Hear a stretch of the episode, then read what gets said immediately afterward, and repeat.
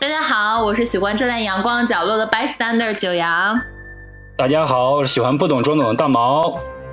这是我们姗姗来迟的九毛杂谈第八期，但这一期我们要讲一个不姗姗来迟，反而提前就要和我们见面的《复仇者联盟四》。耶！终于，最让人期待的终局之战就要来了。为什么这么说呢？因为我们会比北美早几天上映。对，这是我们体制的体制带给我们的福利，体制带给我们的优势，因为它跟那个节假日档冲突了，所以它提前了一周，对吧？所以现在我们可以提前见到它。我们也可以给外国人剧透了，大家赶紧看完电影以后用英语写到网上去给外国人剧透呀！快点。对啊，我之前就有同学说。好不容易就是这一次，我们可以提前美国上映，可以知道这个剧情。之前《复仇者联盟三》去年的时候就有好多，就是外网不是因为先放的嘛，然后就很多剧透啊、剧情解析啊，然后就被秀了一脸。这次我们就终于可以提前把这些，不管翻墙再难，我们都要赶快跳出去，全泼到那个外网上去，让全世界观众先被我们 剧透一下。嗯哼，是啊。我看，嗯，我看这一次就是真的。复仇者联盟四这个特别火爆，看现在那个首映场那个票房，那个票价已经炒到三四百，你像三四百都是旮旯拐角的，那你像那种就正中间那些座位啊，七排八座这种的，已经被炒到就是之前炒到一千多一张了，后来就是因为好像国家部门稍微干预了一下，然后现在是掉到五百多左右，也确实挺高的。然后票房它的预售都已经破了四亿了，就是。对啊，就是这个片子，它它的这个受众群就这么广吗？其实主要一方面，它确实是就是怎么说，它复仇者联盟整个这一系列，包括整个漫威宇宙，它之前导演自己就说，这是整个前面所有这一个阶段的收尾嘛，包括它的副标题就叫“终局之战”嘛，而且有好多超级英雄可能就真的离开我们，不再回来了。哦，包括你像。因为因为不再续约了吗？对，因为主要是不再续约了。你像美国队长就没有，就已经明确就是表示已经拍了差不多十年左右了，也有点疲劳了，可能想转换一下工作，不想再拍漫威了。嗯，但是他也没有放完全放弃，就是怎么说参与继续参与的这个可能性，他可能会在后续的一些其他人的这种独立电影里面有一些客串啊，或者说他甚至自己都说他想导演一下。导演一部，嗯，比如说可能未来，因为之前漫画里就是美国队长阵亡之后，巴基和猎鹰都接过过美国队长的盾牌，所以他自己就说他想可能他自己作为导演，然后来拍这个新的美国队长，其实也是一个挺不错的噱头。嗯，呃，钢铁侠，钢铁侠也是，就是年龄有点大了，天天就天天要演在天上窜来窜去、飞来飞去，他可能有点也有点累。包括他也是准备，就是说。嗯，拍完《复仇者联盟四》，可能也就是比较算是半半退休状态，可能就在像是他最喜欢小蜘蛛嘛，在小蜘蛛里面可能客串的稍微多一点，其他的是偶尔可能客串一下吧。那这两个大 IP 走了以后，新的那个就是这种 IP 里面有那种能够撑起局面的吗？你觉得谁更能撑起这个台面？你最爱的洛基啊！这样子，害羞了。我也不知道，说实话，这我觉得这之前我们不是在聊惊奇队长那期的时候就说到过，嗯，可能在复仇者联盟四之后，他可能会来迎来一个小小的滑坡。就是我觉得，因为如果钢铁侠、美国队长，包括雷神，这不是之前一直叫他们三巨头嘛？他们可能都包括雷神，可能都也会就逐渐减少这个就是拍片。我觉得就是新的英雄，新的这些主角们没有这种，就这么深入我们心心中的。你像钢铁侠和美国队长，他只要一说起来，他那种形象就立马就浮浮现在我们心头。像那种美国队长这种特别坚毅、特别有责任心，然后又稍微有一点点迂腐的这种。嗯，特别有责任心，这种美国这种战士这种大兵这种形象，主要是他后面的那些角色，我感觉就是他不可能去呃设计一个跟这个三个大巨头一样这种特别硬核、特别强的这种风格的，所以他其他那些风格都比较轻巧，或者是各具特色，然后是一种补充。所以等到他们三个都退休了，就就没有硬核人物了。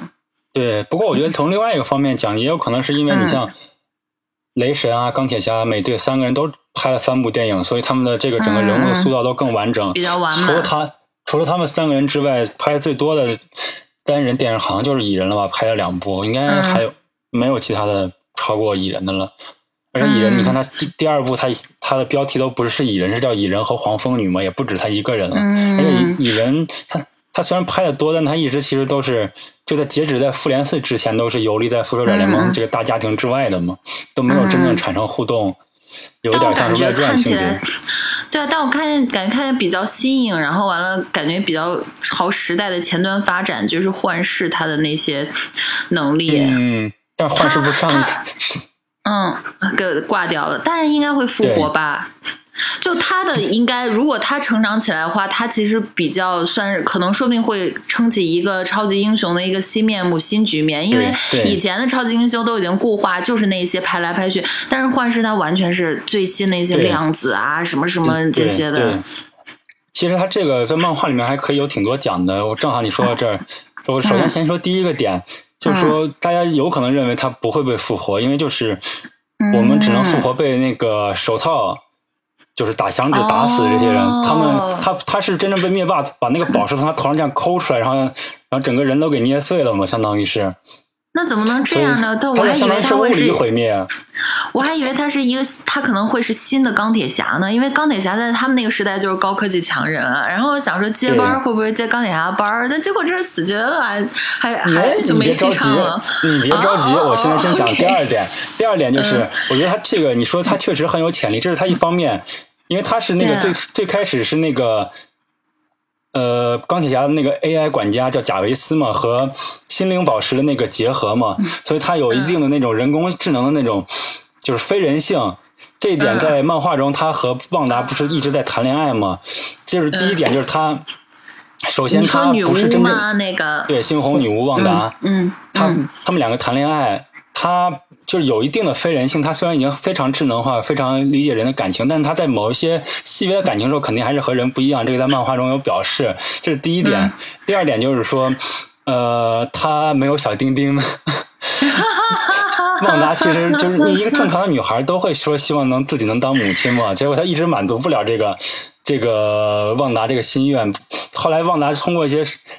就是怎么说，特殊的手段获得了孩子等等，这其实他们两个这个就是这种这个爱啊，特别特别虐恋，特别虐心。可以，如果将来能出旺达和幻视这种单人集的话，我觉得还是不错的，就完全就因为剧情可以很丰富。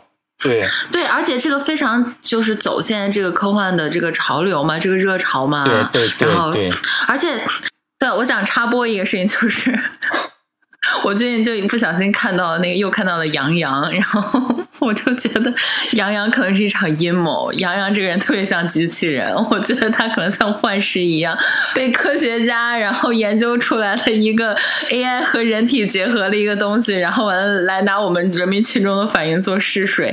这这这家伙的反应，我靠，那绝对是个机器人。他他那就是装逼装的，简直已经让我觉得达到一个流水线出产的这样一个标准。我觉得他绝对是，他绝对是科学家阴谋。你就像那个那个星球呃那个生活大爆炸里面，然后完了那个艾米把 Penny 当那个呃不是 Penny 吧？我不知道，我没看过。就是我都好久没看到忘叫什么名字，就把他当大猩猩来研究观察他的生活。我觉得杨洋就是科学家制造出来，把我们当大猩猩研究观察我们的反应的一个一个一个机器 AI 机器，绝对的啊！好好插播完了。好吧，好吧，就是再说第三点，第三点其实我们也可以参考漫画。漫画在这个就是整个复仇者联盟三跟复仇者联盟四这个故事之中，它有一个其实有个相当于叫原著漫画叫《无限战争》。在《无限战争》里面，就他们最后是怎么样解决这个危机呢？就是星云抢下了这个灭霸的这个掉下来这个无限手套，然后戴到自己手上之后。又打了一个响指，然后把整个时间回到了二十四个小时之前。所以，如果是这样的话，那他们所当然所有人都还活着了。嗯，就是在这个过程中他死的。对啊，这直接回到了一天之前嘛。嗯嗯嗯。所以你所以换世界也不也就不存在被抠脑袋的这个危险了。所以他可能还是可以活下来，继续就出。嗯。好，我们来统计一下，就是宇宙大死光到底死了有哪些英雄人物？一开始影片一开场，灭霸降临在阿斯加德这个飞船上、战舰上。洛基，你最喜欢的洛基，为了保护他的哥哥，给他哥哥出头，然后要去偷袭灭霸，结果被灭霸一下识破，掐着脖子给掐死了。当然，这是第一个疑点，就有说其实他也没有假没有死，是假死，这是第一个。再下来呢，就是那个阿斯加德的守门人，那个掌握彩虹桥那个黑人，也是在这个过程中战死了，临死前把灭呃把绿巨人给传走了。再之后一直叮叮咣咣打来打去都没有人死，再下来死的就是。灭霸为了获取灵魂宝石，那颗宝石把他的养女卡魔拉从那个悬崖上扔下去了。当然，这也是一个疑点，就是说，因为他可能只是被传送到了一个位面，或者说他的他的灵魂被灵魂宝石给保存起来了，他并没有真正的死去。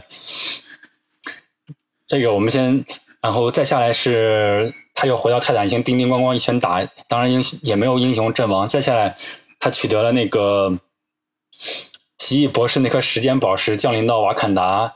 然后抠下来，把那个抠下来的那个幻视头上那颗宝石一下把幻视给弄死了，然后叭一下打了个响指，然后我们来算一下响指里面有哪些人死了。响指死的人有小蜘蛛，有奇异博士，有黑豹，有绯红女巫，有有呃巴基冬日战士，有猎鹰，有星爵，有那个莽莽的那个毁灭者，有他的那个。新认识的小女朋友螳螂女，还有他们的可爱的树人，还有哦，这是哦，到影片最后彩蛋的时候，还有那个希尔特工和我们这个神盾局的局长，就是。尼克· Fury 刚刚就是他当时不是拿那个彩蛋要发 BB 机给惊奇队长，刚刚拿着 BB 机，刚把发送键一说，然后自己就要化成灰了。临死前还说了一句 “mother fuck” ”就死了。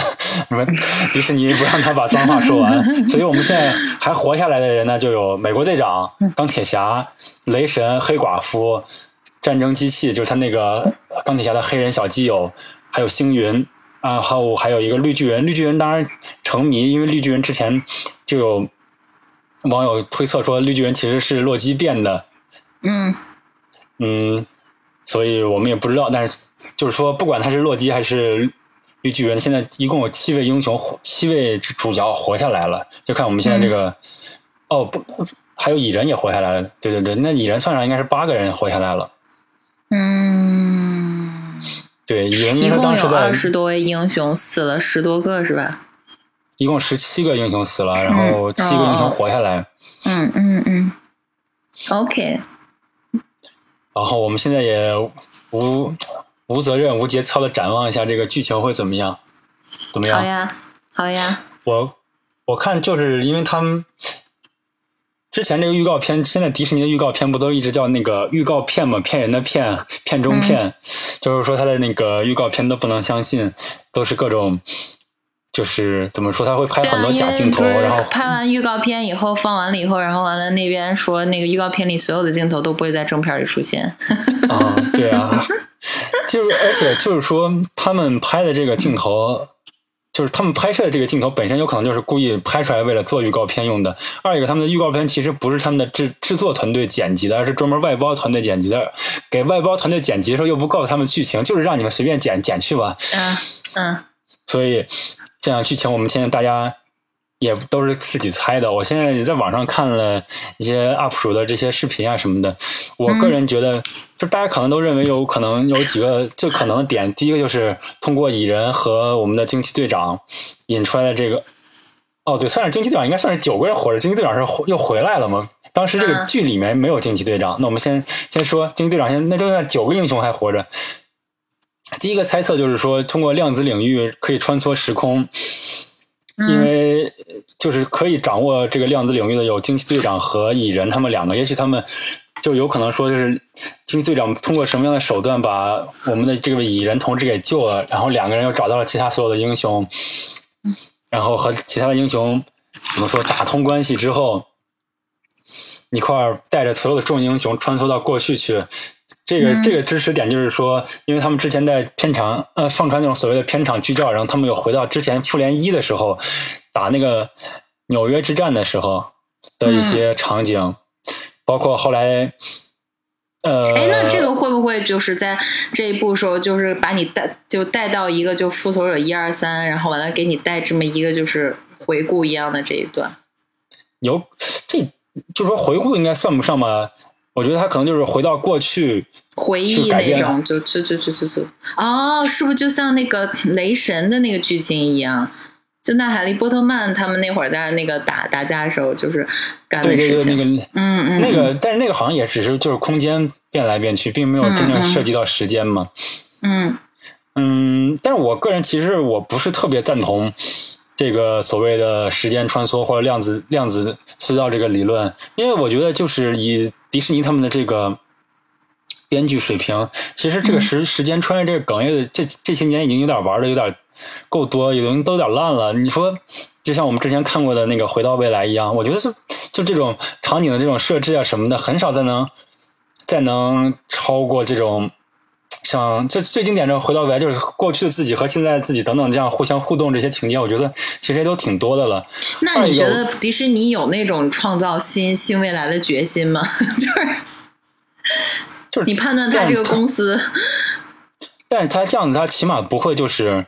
他不会用这种很就是这么重要的影片里面不会再用这种老梗，这其实是会让大家多多少少有点小有点失望的。而且就是大家猜这个已经猜了很久很多了，我觉得他你猜的这个迪士尼的这个作风来说，他肯定就是不会让你往你猜的这个方向上去演。真的？看来我对迪士尼的了解有误差。好吧，好吧继续继续。呃，包括就是如果你这种时间线往回穿梭，其实就相当于也是一种软重启。而且会产生就是很多这种不可控的因素，其实这样的话也很容易让人头大的。我觉得其实就未来这个故事的话也不好编，你相当于要就相当于要设置这种怎么说时间线的这种，包括这种什么所谓的祖父悖论啊这些问题都要去考虑，包括你现在未来自己遇到了过去的自己会不会产生什么样的冲击啊等等，这种我觉得太麻烦了。我觉得迪士尼其实可能不太会去考虑考虑这种的。迪士尼的脑脑容量不到这么聪明，能够把这些都想通。没有，我从来我从来不质质疑迪士尼的智力和水平，他只是他他只是一向都喜欢过于政治正确，但是他的能力都是很出众的。我只是不喜欢他的这个态度，但我从来都没有他，我很佩服他们的能力。OK OK，这是其一。我觉得其二有可能是，就像我们之前说的，漫画其实已经剧透了，就是众英雄和灭霸打。然后通过武力把灭霸的手套从他手上给摘了下来，有可能是星云，有可能是其他人戴上了这个手套，然后改变了这个灭霸之前做的所有的事情。然后比如说回到了十一天之前，整个时间线往回推，死去的人又复活，这样的一种软的这种时间倒流，其实要比这种所谓穿梭到什么复联一等等这种拯救过去来拯救未来这样的简单的多，而且没有所谓这种。就是时间线的这些混乱的问题，那这两个区别是什么呢？就是那第一种，你刚才说的那个是通过什么方式回去？就相当于这个是时间，就是相当于是一种回到是第一种是隧道式的，我走了一个隧道，回到了会回到了一个昨天的世界。而第二种方法是我直接把整个世界变成了昨天的世界，我整个世界全部回档了呀，整个回档了一天嘛。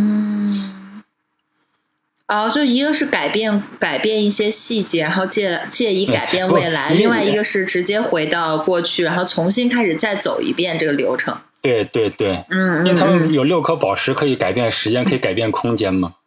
嗯嗯，这是第二种可能。我觉得这种可能性其实还蛮大的，但是我觉得也不一定，就是因为这个，他这个漫画叫《无限战争》，早就已经出了。就是看过这本漫画的人，其实都可能猜到了他。我觉得他以迪士尼的这个，他可能也不希望就是对着这个漫画照本宣科这么去去拍去演，这样子也会多多少少就是不用人剧透，人就猜到了。这是第二种可能性。我觉得第三种可能性呢是，嗯，就是灭霸其实最后是被众英雄说服了，不是被武力说服。而是被这种所谓的这种嘴炮给说服了，就是让让他对自己这个信念产生了动摇。他之前不是说我打一个响指灭掉一半的所有这种人口，我是为了维护宇宙的和谐，让这个宇宙的这个资源够够用嘛，不会产生那么多的这种问题。但是就有统计学家统计，就是说这个整个这如果按现在地球的生育率以地球为例的话，回到七十亿人口，可能只需要不到一百年时间就完成了。嗯。没听懂，再来一遍。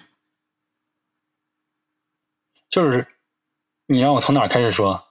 就就是这个七十亿是什么？回到之前，你你再讲一遍。就是统计学家说，以现在的现在的人类的生育率来算的话，如果打了一个响指，减掉一半人变成三十五亿，从这三十五亿人再变成七七十亿人的话，只需要不到一百年就可以实现。哦。而且如果你你一个响指消去掉消去了一半的人口之后，它的生育率肯定会自然而然要再提升一些的。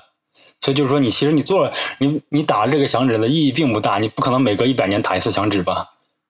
啊，嗯，这意思。嗯。所所以我觉得，呃，包括还有就是说，有可能那那这种情况下，是不是那些死的英雄就活不过来了？不一定啊，他他就改变了灭霸的这个想法。灭霸就说：“那我后悔了，我我把这些死掉英雄再把他们救活。”对。这就是灭霸亲自打个响指，把时间回到一天前也可以嘛？或者就是说，单纯的把这些人救活嘛？嗯。还有可能就是说，其实灭霸和灭霸和英雄们其实面对着一个更更更厉害、更高维的这么一个。大 boss 出现了，然后灭霸为了拯救他这个所热爱的这个宇宙，他 他所维系的这个宇宙的平衡，比如说出现一个更厉害人物，把要把剩下的一半的人全部都杀掉，那他可能说，那我这好不容易把这个宇宙维系了平衡，我不能让他这么干，那我可能就把这些英雄复活了，我和英雄并肩战斗，去打更高的，因为在漫画里面他就这有这样，漫画里面有这样的一个人物吗？漫画里面一共其实他，呃，怎么说？漫威宇宙他现在就说的有五位五位神明，就是都是从宇宙诞生之初就和这个宇宙一块儿产生的，就包括像死亡死亡女神，在漫画里其实说到这儿，漫画漫画里面。灭霸为什么要消去一半人口？其实是为了取悦死亡女神。死亡女神是一个怎么说？是一个对，是他的，真的是他的女神。但是死亡女神的漫画里面就是一个骷髅头的形象，我也不知道他到底 看上看上。对啊，然后灭霸为了他这怎么说？舍生忘死，累死累活灭掉了，所以大 boss 整个宇宙一半的。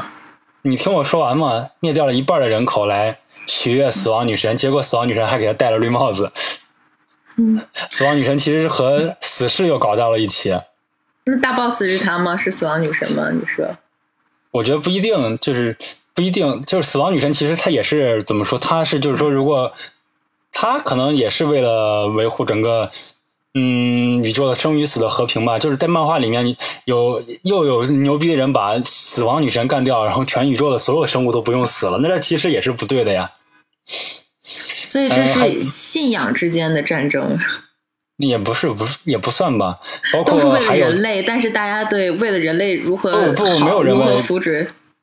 为你会你会说，不是说就都是为了这个宇宙，这个这个这个世界，但是大家对这个怎么样对世界最好的是是是最好的这样一个看法，大家政治不同，就是信仰不同，主义不同。好好好，话话说回来，就是这是包括还有什么永恒？永恒就是他就是号称就是整个宇宙本身的这个化身，整个宇宙就是他的实体，就是他的身体。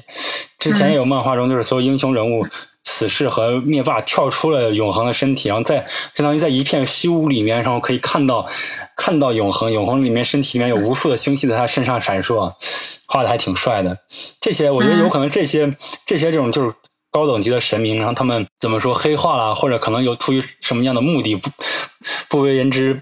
然后神仙打神仙打架，殃及池鱼。对对对，包括等等都有可能这样子，所以可能灭霸和就是我们这些英雄联手一起要去改变这个改变这个整个宇宙的命运等等。嗯，这也是一种可能性。带进来另外一种主义了。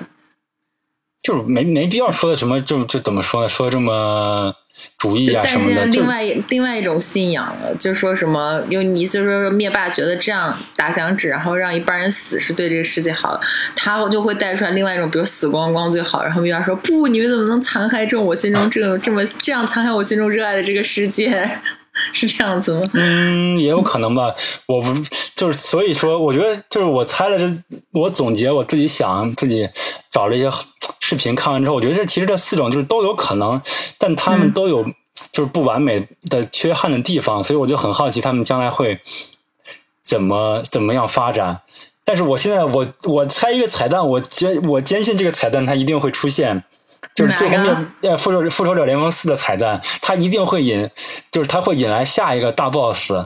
就像当时复仇者联盟引引出灭霸一样，他这次引出来的大 boss 一定叫吞星。吞什么？吞星也是吞星，就是嗷吃吃星星的人。哦。吞星也是这个五大神明之一，他的一个就是他永远都就是特别饥饿，他只能他只能通过吃掉一颗行星来填饱肚子。你就想想他的那个实力有多么可怕。所以我觉得。因为这其一是其实这个，第二点就是他收购了福斯，我觉得他肯定要重整福斯手上的这些神奇四侠和 X 战警这些资源，而之前就是这个吞星和他的手底下的一个特别酷的人叫银色滑行银色滑行者银银色冲浪者，之前就在那个福斯拍的神奇四侠里面出现过。哦，说到这儿，你知道美国队长以前就演的。神奇四侠里面的霹雳火，他可能不演美国队长之后，重新引入神奇四侠之后，他可以重新去演霹雳火，继续演超级英雄。然后，我觉得他一定会，对我觉得他肯定，我觉得他下一个彩蛋引出来的一定是吞星，然后吞星这样一个强有力的这么一个。反派，然后要可能要来吞噬地球。你刚才不是说，你刚才不是说到，因为他跟他的收购有关系吗？你还没说完，为什么他收购了之后就跟吞星有关系？就我说吞星，因为这些之前是版权是在福克福二十世纪福斯手里嘛，他回来之后要整合这些资源，正好就是可以把吞星。包括，因为之前对抗吞星一直都是神奇四侠这些的为主，嗯嗯那我就是我把吞星带回来，然后就可以顺顺势把像神奇四侠这些带回来，然后我就说可以让美国队长再去再回去继续演，你不演美国队长没问题啊，那你现在来继续演霹雳火吧，反正现在都是我们漫威的了，都是我们迪士尼的了。你刚才光顾着调侃美国队长，压根就没有说出来为什么这个跟跟收购 福斯有关系，你看那段整个就没有说好吗？好吧，好吧，整段垮掉，整段垮掉。反正那你现在也听明白了呗？现在听明白，现在听明白。接着说，所以我觉得下来肯定是通过引入银色滑行者来带出，它不一定是直接彩蛋里面直接出现吞星，但它可能会出现吞星的这个手下叫银色滑行者，是一个全身像水银一样的，有一个冲有一个冲浪板，然后可以在天上这样飞来飞去，还是挺酷的一个英雄形象，也不算英雄，就是一个人物形象。我觉得应该是这样子出现。嗯哼，这剧情真的挺难猜的。这个彩蛋，我我坚信它一定会出现。哎呀，你个反反复复说这么久了，好出现出现出现。好，就是这些剧情可能都不会出现，就还是要看迪士尼怎么样去把这个最后所谓这个终局之战给给写好。我觉得还是对他很有信心的。迪士尼这这些，但是我我觉得灭霸一定不会死。他好不容易塑造起来这么一个非常强有力的这么一个反派形象，而且他肯定到时候在漫画里，其实灭霸也被打败过很多很多次，甚至就跟就就有点类似于一个怎么说，他跟春星两个人被称为战斗力的这个计数单位，就是说是死过，就是谁能把他们俩杀掉，就说明他们的这个战斗力有多强等等。对啊，就是他用他的那个跟超级英雄对打来衡量超级英雄能力嘛，就说几个人一块群殴都只能伤及皮毛，然后完了带着四颗钻石的时候能把他干掉，带着六颗钻石的时候怎么怎么样，夺下一颗钻石怎么怎么样，以此来给超级英雄能力划分层级。对，对。哎，不知道这一次，我觉得这一次。复仇者联盟四有有机会冲入，应该很大很大机会能够冲入整个全球影史票房的前三名了，甚至有可能问鼎问鼎第一名。因为你想，它复仇者联盟三就几乎是几乎进到第三名，现在第三名是星球大战七：原力觉醒，二十四亿六千万票房，六千八百万票房。我们的上一集的那复仇者联盟三呢是二十亿四千八百万，就是区区两千万的美元的这个票房，嗯。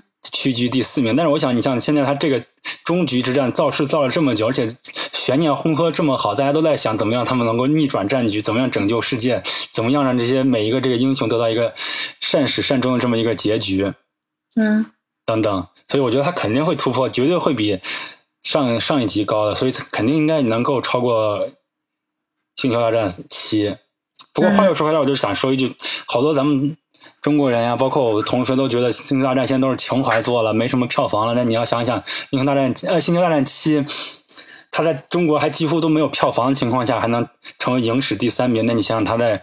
其他世界其他地区的号召力有多强？真的，我刚你刚说这个，我就在想这个话题。我的妈呀！因为中国现在的票房市场很大，如果中没有中国票房市场还能冲那么高，这家伙得多少的上座率在那边？对啊，而且就上一个咱们吐槽过的《星球大战八》，它也排名影史第十一名呢。还是观众的眼睛还是 还是比较雪亮的。对啊，骗了一次之后，第二次很多人就决定不要再受骗了。我还是，但是话是这么说，今但还有很多像你像你这样的执着的死粉，就觉得铁粉就觉得我不，我还要再相信一回，然后结果又被骗了。对吧？今年年底我还是会再去看的，毕竟是，毕竟再被骗一回。对啊，那你想想，今年今年好多影视剧集在向我们告别，你像。对啊，《冰与火之歌》我们上一期刚做的，然后包括这么多英雄人物，就算《复仇者联盟四》，漫威宇宙肯定会继续往下讲，但这些人物肯定有很多人物会和我们告别。我我们的时代过去了，陪伴我们成长这些电影都要都要死了，都要终结了。包括 对，包括到了年底的《星球大战》，就整个这也是一个系列的终结。我们要被市场抛弃的，被市场抛弃的人是什么人？就是老人，好可怜呢。我们也是有购物欲的，我们我们现在赚很多钱，好不好？我们是有很强的购买力，怎么就这样就能超就要抛弃我们？我没有抛弃，这那他故事肯定得要推陈出新嘛。看在钱的份上，也不要走的这么快。我们有钱。呃，不知道，不知道，正好我就想看一下这一次。就是这个四月会有会有几个史塔克死？哎，我再说，不知道不知道，《冰与火之歌》里面的史塔克会死几个？但是我觉得钢铁侠有可能，有可能钢铁侠也有可能会阵亡，以一种比较这种英雄的方式，永远活在人们心间。钢铁侠确实很有可能。因为他他这个人物已经尽其所能了，我觉得，就是他的本身的设定对他就有局限性，他不可能他不可能就突然就真的就变成幻视这样子，他他可以一直去更新他的设备是，那要不然，但是又有了这样新的一个这种高科技的角色了之后，就 就是就他就他的限制感就更强。没有，我觉得这这不一样。其实只有他真正，只有钢铁侠代表了人类的希望。你要想的是，他是真正的，但是他美国队长也算代表人类希望，就是他是通过人类之躯改造改造自己，通过人类的智慧、人类的科技去可以挑战所谓像这么强大、犹如神明一样灭霸呀、雷神呀等等。他代表人，他是给一种凡人的一种希望。而且在整个复仇者联盟三里面，只有就是所有英雄里面。只有雷神和钢铁侠伤到了，伤到了灭霸。哦，好吧，我，嗯，你要说什么？我是记得好像有一个哪个女的戴着手套也伤到了灭霸。谁戴？谁还戴着手套了？他抢了一个钻，然后也伤到了灭霸。一个女的，但是我记不太清。没有人抢到 钻石，所有钻石都被 都在灭霸手里啊！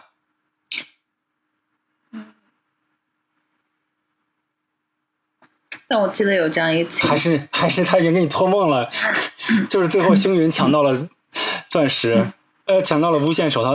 我记得在那个无限无限战争里面，最后就是星云抢到了抢到了无限手套，然后一一下把。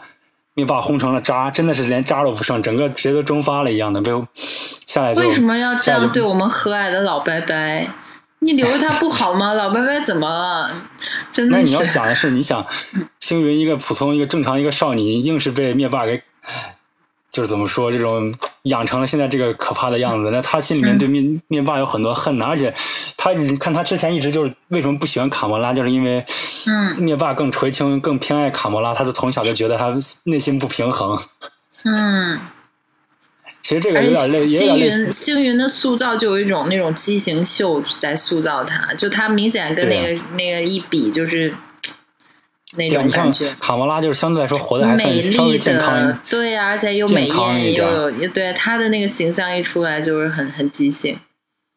但但是我觉得还是现实生活中演员演员的话，还是星云的演员更漂亮一些。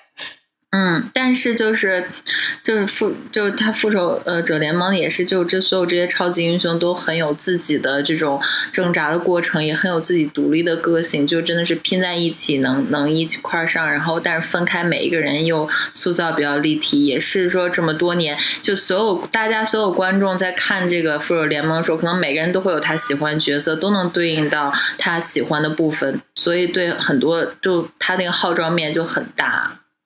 对，哎，说你说到这嗯儿，现在这个迪士尼也要就是为了和 Netflix 抗衡，自己也要推出这个线上流媒体平台，已经嗯在筹划要出洛基的这个电视剧了，你到时候可以关注一下。嗯 就，但是就是因为，嗯，就是他不愿意剧透到底洛基死没死，所以他现在已经明确表示，这个洛基的这个个人故事是在复仇者联盟之前的故事，他的一些啊流落啊到。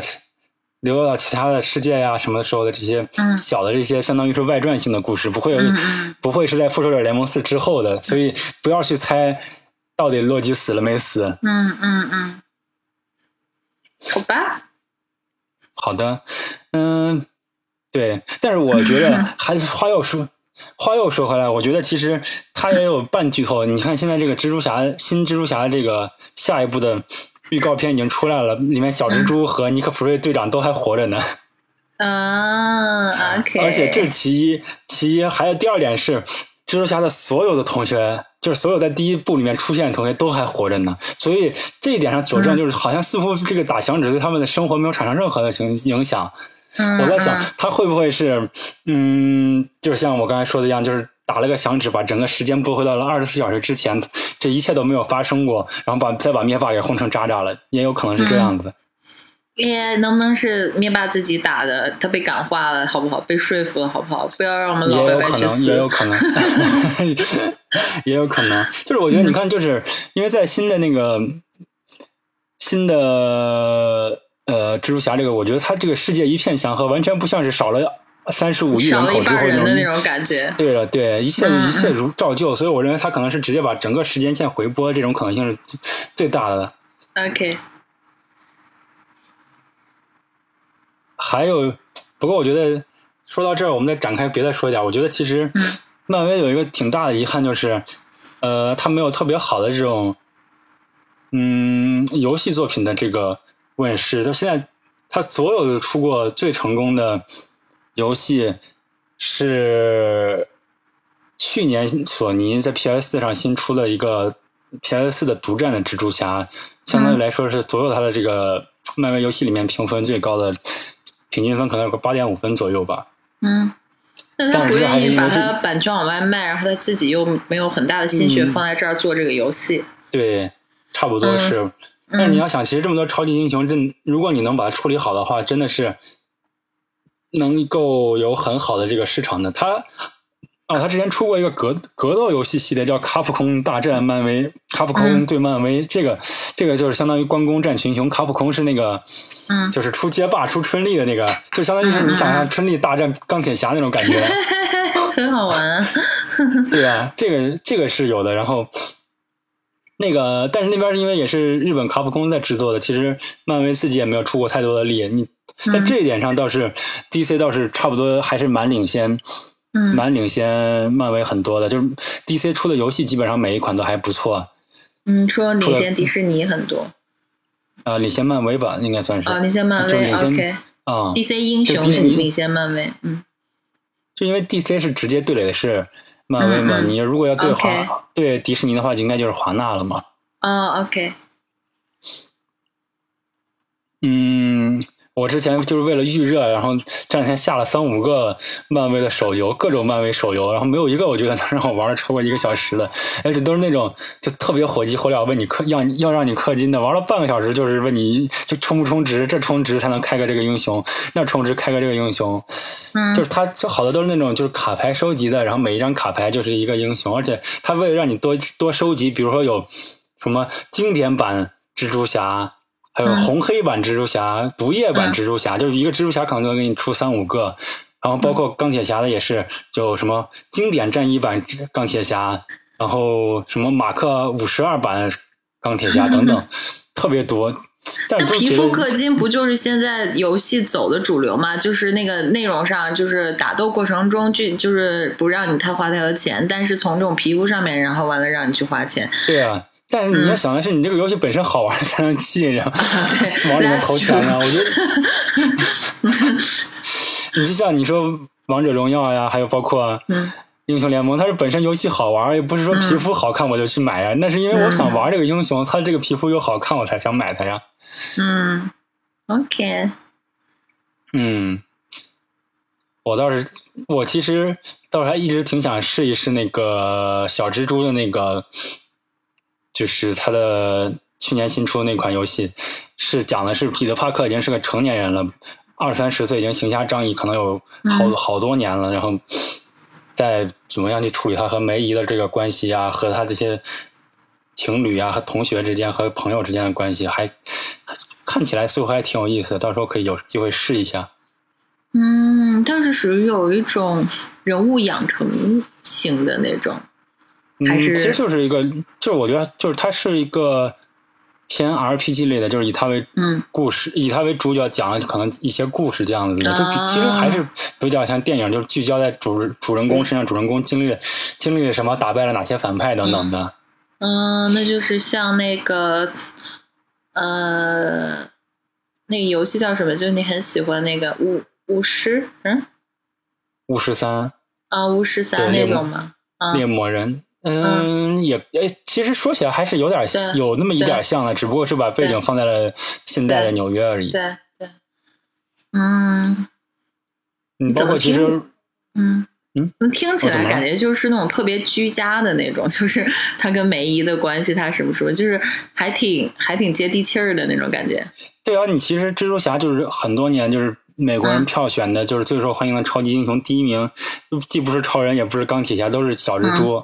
就是为什么？就是觉得小蜘蛛他是一个更接地气的这么一个人物。他遇到他遇到的这些烦恼，比如说他的恋爱，他他和 Mary Jane 和和梅姨的等等这些的关系，普通人也都会遇到。不像其他人，他有点过强了，跟神明一样的，就是不接地气，和普通人没有办法沟通。那蝙蝠侠呢？蝙蝠侠，你的超能力是什么？我有，我有钱。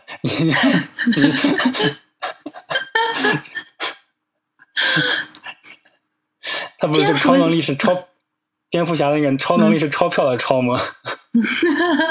但蝙蝠侠就也很也蛮人性的吧？但是他感觉是那种大人物、有钱人的忧伤，不是这种小人物的生活。对啊，而且你想，那个叫蝙蝠侠，不管是游戏还是。电影每一次一开头，他爸妈现在就死一遍。你 他蝙蝠侠自己腻没腻不知道，观众都快看腻了。每一次讲蝙蝠侠起源，就是爸妈要死在后巷里一次。嗯，那么大大资本家连个保镖都没有。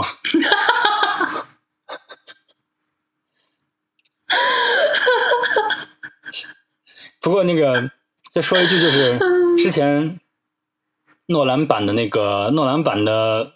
蝙蝠侠里面的韦恩大厦其实就是芝加哥的那个芝加哥的那个期货交易市场的那个楼，包括包括他那个整个三部曲的取景，就是那种大城市的取景，百分之八十以上都是在芝加哥完成的。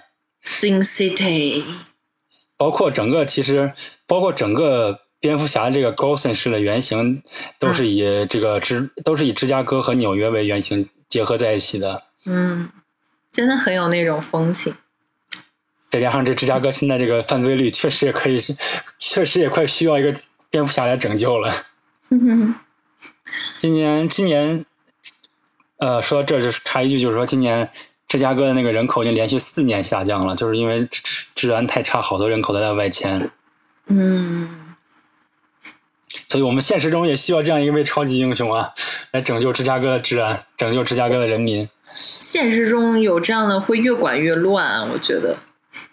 嗯，你像你像就跟那个，你就跟那个警察一般都不会去真正，比如说管那种最乱街区，都是找地头蛇跟他们一块儿管。就真的有时候这种就司法介入，然后政治规则介入之后，你真的有些对于有一些已经这种盘根错节的这种地盘来讲，真的可能会越管越乱。那对对于蝙蝠侠的信念就是他要想把这些彻底连根拔起，还高县市人民一个净土呀。那这样子人有可能人就会变成就是会成变成很呆的那种人，你知道吗？就那其实他蝙蝠侠就是这样一个人呢。其实他最后是一种强迫症，就是他只剩下生活中只剩下这么一件事情去做了，只对生活中只剩下这件事情对他有意义了。嗯，那他就跟灭霸一样啊，就是那种就是有点很理想化的人吧。他他都不是理想化了，就他那灭霸是理想化的吗？可以算是一种理想化，他这种就是一种执念了，就是，嗯，就是用佛家里面说怎么说来着，就是对呀，这个嗔戒吧，应该叫这个就对，变成一种那种嗯。这个就其实就是很多时候你就是觉得哎呀反抗压迫压迫就是什么换然后换完之后新的政新的政权跟以前的政权一样就就他你永远都是就是就是其实，在很多程度上那种霸权是永远会存在的。嗯，就像他们这种理想化的改变，就像你刚说的，你卡死了一半，过一百年那一半又长回来了，就对，就但是没有办法去解决。蝙蝠，我们不说灭霸，反正我觉得蝙蝠侠他不是一个理想主义，他不是个理想主义者，他跟理想没有，就他没跟理想没有关系，他就是也是一方面是他出于自己的执念就。有写到过蝙蝠侠的这个最后的结局的这个漫画里面，就写到他就是最后都五六十岁了，身上都是伤，两个膝盖都已经直不起来，走不了路了，但他还是就是没办法停下来，要上街上街行侠仗义，最后被三个小混混打死在街头上。嗯，看蝙蝠侠肯定是天蝎座。只有天蝎座有这种莫名其妙，我 我一定要把这件事情做完，我不把这件事做完，我做不了下一件事情。我不知道为什么，但是我就是这样子，病态心理。好，黑的好，黑的好。嗯 嗯，好，我们再说回说了一圈 DC 的，逛到隔壁家去了。我们再说回漫威。我们来，我我觉得展望一下，我觉得就是。就像我们刚刚之前说过的，就是展望一下他的新三巨头可能是哪几位？我觉得，嗯，就是奇异博士应该是，我觉得未来一个主要的一个顶梁柱，就是因为他的这个能力很强，而且他的这个，你看他上一部就他自己的整体电影就特别有视觉。语言就特别有想象力，我觉得他这个可以继续深挖下去。那他的那观众缘好吗？就是有时候一个角色他能力虽然很强，但他观众缘不一定那么好，就大家不会觉得他。你觉得他观众缘好吗？我觉得还不错呀，你看他选演员还挺好的呀，本尼迪克特·康伯巴奇，你看多么不容易，我一口就把他名字念出来。名字比他的也就也就你这种记性好的人会比较喜欢，像我喜欢一个人，我连他名字都记不住。好，嗯，还有呢？嗯啊，还有，我觉得这，然后剩下就是我们说的这个旺达和可能有的幻视，我觉得他们俩肯定是一一直会同步出现的，而且幻视其实是可以和福克斯那边的呃 X 战警的回归再讲到一起，包括他其实就是和。X 战警边他们叫变种人，变种人的那个灭亡其实和旺达也有关系。旺达他的这个能力非常之强，他有一次心态失衡之后，他就喊了一句 “No more mutants”，再也不要有变种人了。然后全世界变种人一瞬之间就减少了百分之九十八，只剩下个位数了。这么你还记不记得我们？对，其实他在那个原著里面，他应该算是偏向的是，他是呃万磁王的女儿。嗯嗯嗯嗯，他和快银都是万磁王的女儿，你还记得快银吗？那个在《复仇者联盟二》里面打了半级酱油就死了那个人。嗯哼，嗯，那个 没关系。那为什么旺达这么强？因为他父亲是，因为他父亲是万磁王呀。对，万磁王就是一个非常，嗯，然后基因越来越好嘛。哦。变异的越来越厉害。那也不一定基因会越啊，现现实生活中也不一定基因会越来越好。嗯，就是这样子。然后我觉得他这首先他们他可以就是很好的和即将要回归的嗯这个 X 战警宇宙能够产生一个好的沟通，正好以这个旺达这个猩红女巫为为桥梁，甚至他终于可以认爹了。之前他和快银都都没有办法认爹，就是说他们其实就是他们在这边里面，他们在漫威这边，他们不能说他们的父亲是是万磁王，但是现在已经彻底回归融合之后，他就可以和他就可以认爹了。我觉得这个还不错。如果还是麦克法斯，亲情的物理性隔绝。对啊，版权版版权性隔绝。对，嗯。如果还是迈克尔法斯。如果还是迈克尔·法斯宾德演万磁王的话，我觉得应该还是蛮精彩的。那还有一个呢？还有一个，我觉得可能是嗯，蚁人这边吧。蚁人其实他已经蚁人和黄蜂女这对情侣，嗯，所以我觉得惊惊奇队长就没什么事儿吗？没有惊奇队长是不是？哦，对哦，惊奇队长这这，我觉得惊奇队长他。其实，在漫画中，他本身的琢磨也不是特别多，嗯，就因为他确实实力有点过强了，嗯，就是怎么说，有你，就是我们这么说吧，你为什么叫超级英雄？就是你要和普通人比，才能比出你的超级强，你的强来啊！但是，如果他又比普通人。就普通的，不应该是普通人，他比普通的反派都强出太多了。就像我们看的《超级惊奇队长》这一部电影里面，反派连打都不敢打他，直接就吓跑了。你这电影怎么拍？不能以后每集 反派一来，我靠，惊奇队长，我们跑。就孙悟空也没强到这程度吧？就就惊奇队长就忙着收 up，然后前期档期一直没排开，然后完了前一个小时四十分钟都在靠别人，然后完了突然惊奇队长又有档期了，串到片场串过来，反派一吓跑，电影就完了。对啊，就是你你要能和惊奇队长一战的，只有像灭霸这个经这个水平的人才能这样的反派才能跟他一战。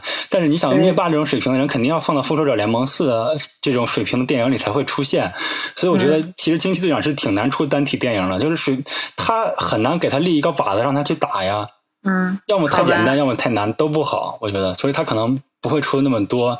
你像蚁人哦，包括我都忘了，我们还有个顶梁柱是小蜘蛛的呀，嗯嗯嗯，但是小蜘蛛又不太一样，就是小蜘蛛的版权其实还捏在索尼手里，索尼现在相当于是和他和迪士尼达成了一个这么。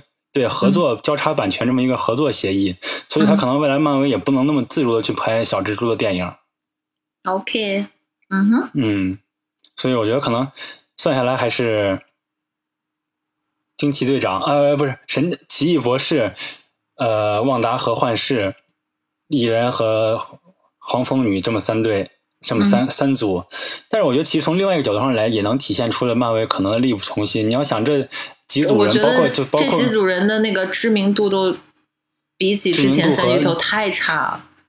对呀，包括小蜘蛛都，但小蜘蛛你看他虽然拍的确实也不错，而且很受欢迎，但很小众，不大众，不是那种。他不是小众，他不是小众的问题。我觉得他主要是他还是有点偏青少年了，就他拍的还是高中生啊这些的事情。嗯嗯，不对啊，除非他能够拍的很好，就是说拍成。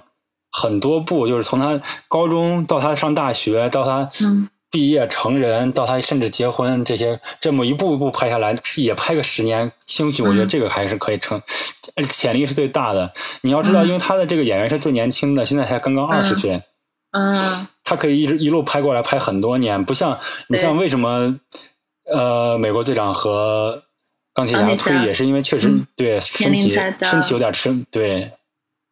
好吧，所以我觉得，好吧，那我们就展望到这儿。祝大家到时候看观影愉快，看观影愉快，不要给别人剧透，也不要被剧透。不，一定要去网上给外国人剧透。好，好，好，那我那我到时候不看就好了。好的，拜拜，拜拜，大家再见，再见，再见。